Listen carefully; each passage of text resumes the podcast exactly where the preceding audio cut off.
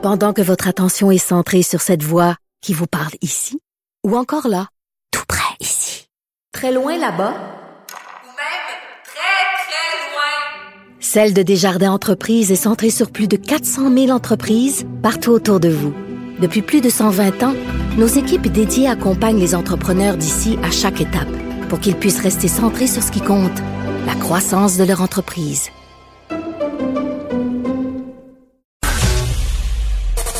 Ben oui, on le sait. Martineau, ça n'a pas de bon sens comme il est bon. Vous écoutez Martineau. Cube Radio. Alors, un mea culpa, c'est rare qu'on parle de pauvreté dans les médias. C'est vrai, pourtant, euh, ça existe, c'est une réalité. Mais je sais pas, on dirait que c'est pas assez sexy, on n'en parle pas. Mais il faut en parler parce que là, justement, actuellement, il y a une demande sans précédent euh, d'aide alimentaire à Moisson Montréal. On va en parler avec M. Richard euh, Dano, directeur général de Moisson Montréal. Bonjour, M. Dano. Est-ce que M. Dano est là? Bonjour, M. Dano.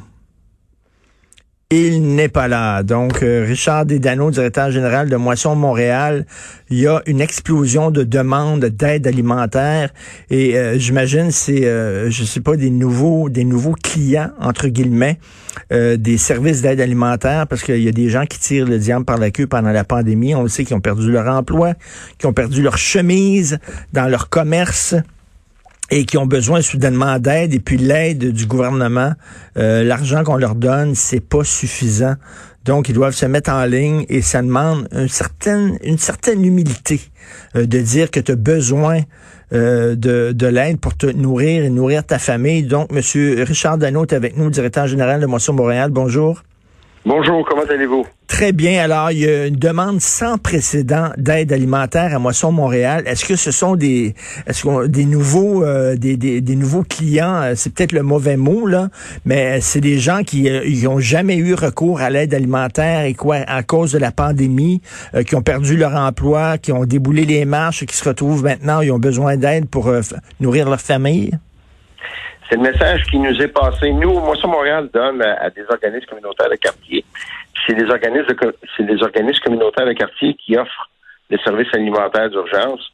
Le message qui nous est passé par les 200 quelques, 250 quelques organismes de quartier qui ont donné la bouffe, c'est qu'ils voient plein de nouveaux visages depuis le début de la pandémie. Vous vous en souvenez peut-être, le premier ministre du Québec avait dit, là, il y a presque un an de ça, il n'y a pas de honte à aller chercher de l'aide quand on Ouais. a besoin d'aide.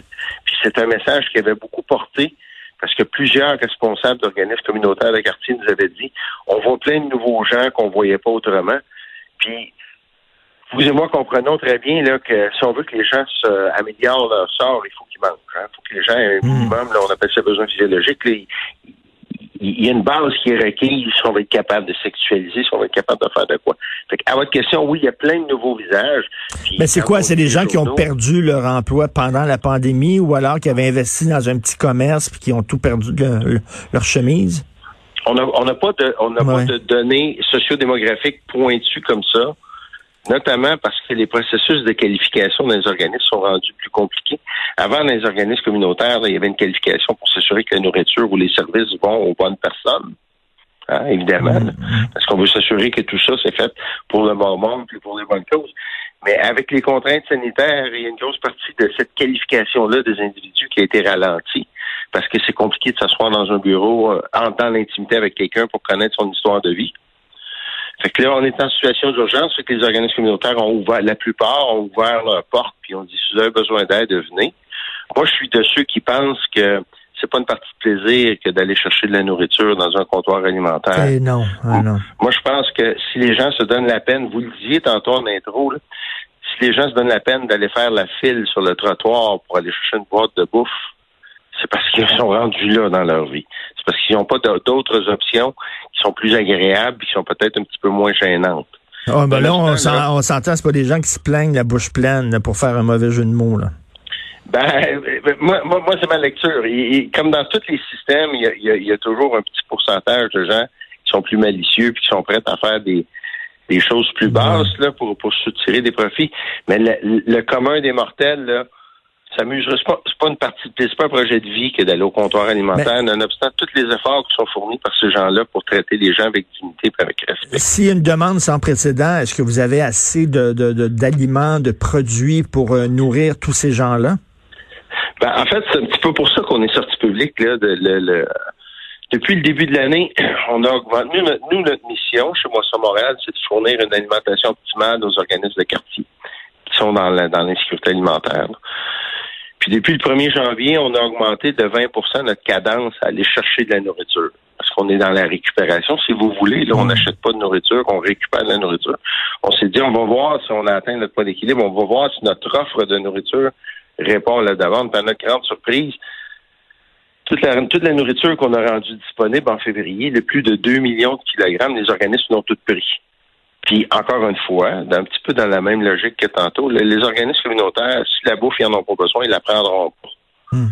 Parce qu'ils vont s'encombrer avec ça. C'est comme vous, là, tu sais, à un moment donné, quand on fait notre épicerie, là, du papier de toilette, on peut en acheter euh, un paquet ou deux paquets, là, mais à un Oui. moment donné, on ne sait plus quoi faire avec, qu'on n'achètera pas 10 paquets parce que ça fait pas de sens.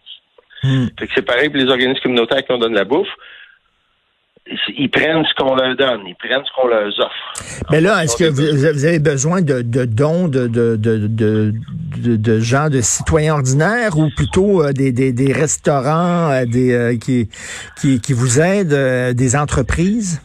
Le, le gros de la nourriture qui passe par Moisson Montréal provient des manufacturiers, des transformateurs alimentaires, puis des joueurs de la logistique. C'est des gros dons qui arrivent par palette.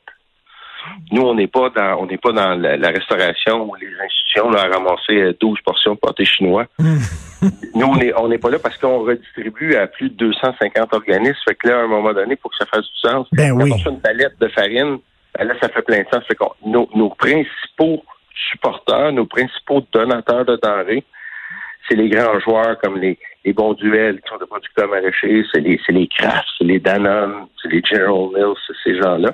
Puis il y a aussi les détaillants alimentaires qui nous donnent environ des, des grandes chaînes. Les là, de- supermarchés? Ouais, les supermarchés qui nous donnent environ 15 de, de, de toute la bouffe qu'on a nous vient des supermarchés, mais tout le reste vient de- des- des grands producteurs, des grands transformateurs.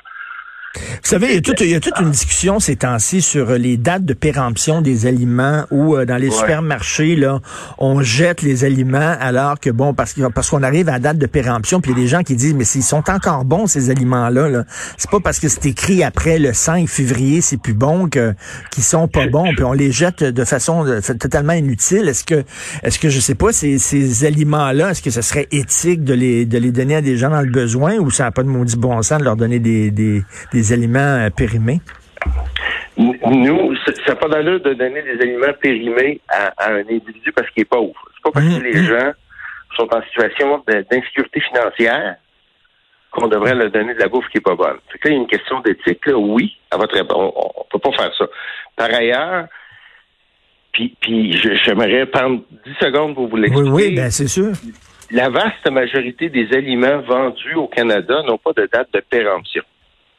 Au Canada, il y a environ, je pense qu'il y a quatre sortes, il y a quatre grandes catégories de produits qui ont des dates de péremption, comme par exemple euh, les produits diététiques, pour ceux qui ont une diète euh, particulière, là, whatever, des diètes particulières ou des, des produits pour bébés. Oui. Puis ces quatre types de produits-là qui représentent probablement euh, peut-être 1% de mon alimentation à moi ou un demi de mon alimentation à moi ont une date de péremption, puis le gouvernement, l'Agence canadienne, l'inspection des aliments nous dit ces produits-là, quand ils atteignent la date de péremption, vous devriez les détruire, les jeter. Ah oui. Mais tous les autres produits, ce que vous et moi mangeons de façon euh, quotidienne, ça a des dates de conservation. Une date de conservation, on dit en anglais, c'est pas parce que c'est best before que c'est bad after.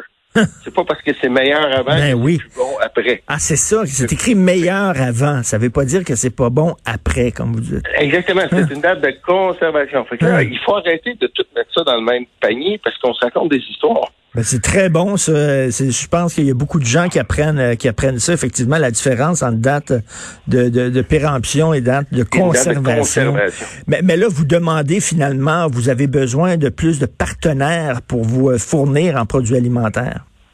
Là, pour le moment, on dit au monde, nous, on considère que, que parce qu'on a été capable d'augmenter notre, offre de services, si on peut dire ça comme ça, de 40% à peu près depuis le début de la pandémie. Le message qu'on veut retourner à notre communauté, à notre communauté, c'est c'est incroyable ce que vous avez fait. C'est incroyable que vous ayez continué à venir faire du bénévolat chez nous. C'est incroyable que vous nous ayez, continué à nous supporter financièrement. Puis surtout, c'est incroyable que vous nous ayez donné toute cette nourriture-là, parce qu'il y a du monde qui ont faim au bord de la table. Puis cet effort-là, il vaut la peine. C'est pas pour ça qu'on sort aujourd'hui dans les médias, parce qu'on veut, on veut dire au monde, ce que vous faites, c'est pas en vain. Ce que vous faites, ça donne des résultats. Ça change le monde, ça change la vie de ces gens-là. On a beaucoup d'incertitudes encore devant nous. Y aura-t-il une troisième vague? Est-ce que les besoins vont encore monter? On ne sait pas. on dit, au moins, prenons le temps de, regarder un petit peu en arrière, de dire, bon, ben, depuis un an, comment on s'est comporté comme société, comment on s'est organisé, puis est-ce que ça a donné quelque chose? Puis nous, dans notre siège chez Moisson Montréal, ce qu'on veut dire à la communauté qui nous a supportés, c'est oui, ça a fait des énormes mm. différences on a donné quasiment 30 millions de dollars de nourriture de plus. Ah, c'est énorme. Ça, dépasse l'entendement. Puis, si on avait beaucoup de temps, je vous dirais, ces 30 millions de dollars de nourriture de plus-là, ils seraient allés à l'enfouissement terrestre si on les avait pas captés. Comme société, ce qu'on fait, là, ça, ça paye c'est bon pour nous autres, puis c'est bon pour ben, les enfants et les générations qui nous suivent. Euh, Monsieur Dano, bravo. Moi, je déteste ça, jeter de la nourriture. S'il y a quelque chose qui m'énerve tout le temps, mon fils, tu vas finir ton assiette. Parce qu'il y a des gens là, qui, ont, qui, ont, qui ont de la misère à manger, à se nourrir. Toi, tu as une assiette pleine. Termine, j'ai jeter de la nourriture, vraiment. Euh, puis bravo, euh, Monsieur Dano, à, ce que vous faites à Moisson Montréal, puis tous vos partenaires et tous les bénévoles qui travaillent pour vous. Vous faites un, un travail extrêmement essentiel, surtout en période de pandémie. Donc, on vous remercie beaucoup. Merci et bonne journée. Merci beaucoup. Merci. Merci.